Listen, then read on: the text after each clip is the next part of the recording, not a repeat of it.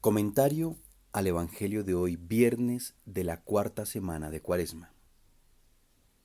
Hermanos y hermanas, hay unas frases que quisiera resaltar de la primera lectura de hoy. Acechemos al justo que nos resulta fastidioso, se opone a nuestro modo de actuar, presume de conocer a Dios y se llama a sí mismo Hijo de Dios. Proclama dichoso el destino de los justos y presume de tener por Padre a Dios. Los someteremos a ultrajes y torturas para conocer su temple y comprobar su resistencia. Estas son las frases que hoy podemos encontrar en la primera lectura de hoy, del libro de la sabiduría. Y todo esto lo hicieron verdaderamente con Jesús. Dice, ¿no es este el que intentan matar? Pues miren cómo habla abiertamente y no le dicen nada. Eso es lo que nos dice San Juan en el Evangelio. Ya se acercan los días de la pasión del Señor.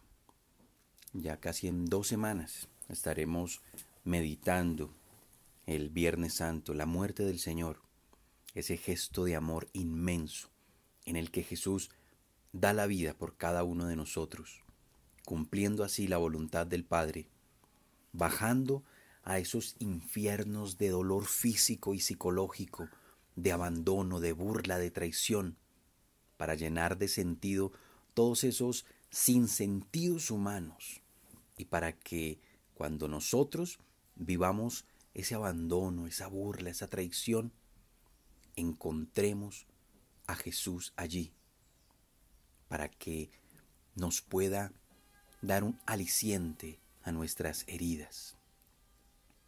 La redención de Jesús consiste en que no hay ninguna experiencia humana que Jesús, verdadero hombre y verdadero Dios, no haya vivido.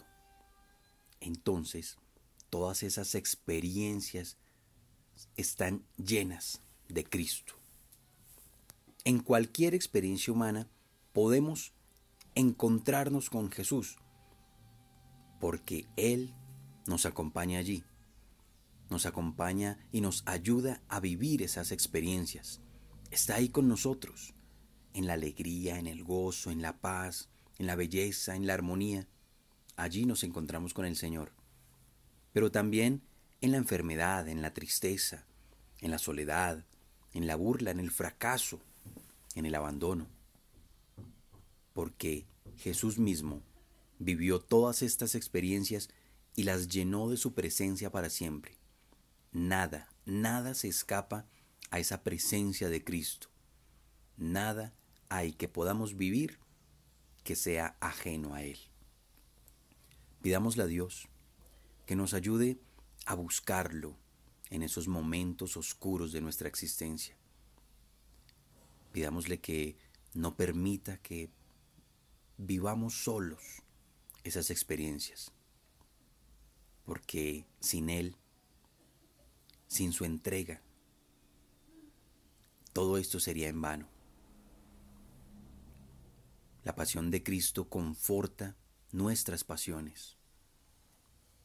El amor de Cristo por cada uno de nosotros llega hasta lo más hondo, lo más duro de nuestra existencia. Por eso, tratemos de acompañar la pasión de Cristo para así darle gracias, para así agradecerle ese amor tan grande que Él expresó por cada uno de nosotros. Y preguntémonos también, hermanos, ¿qué podemos hacer por Cristo?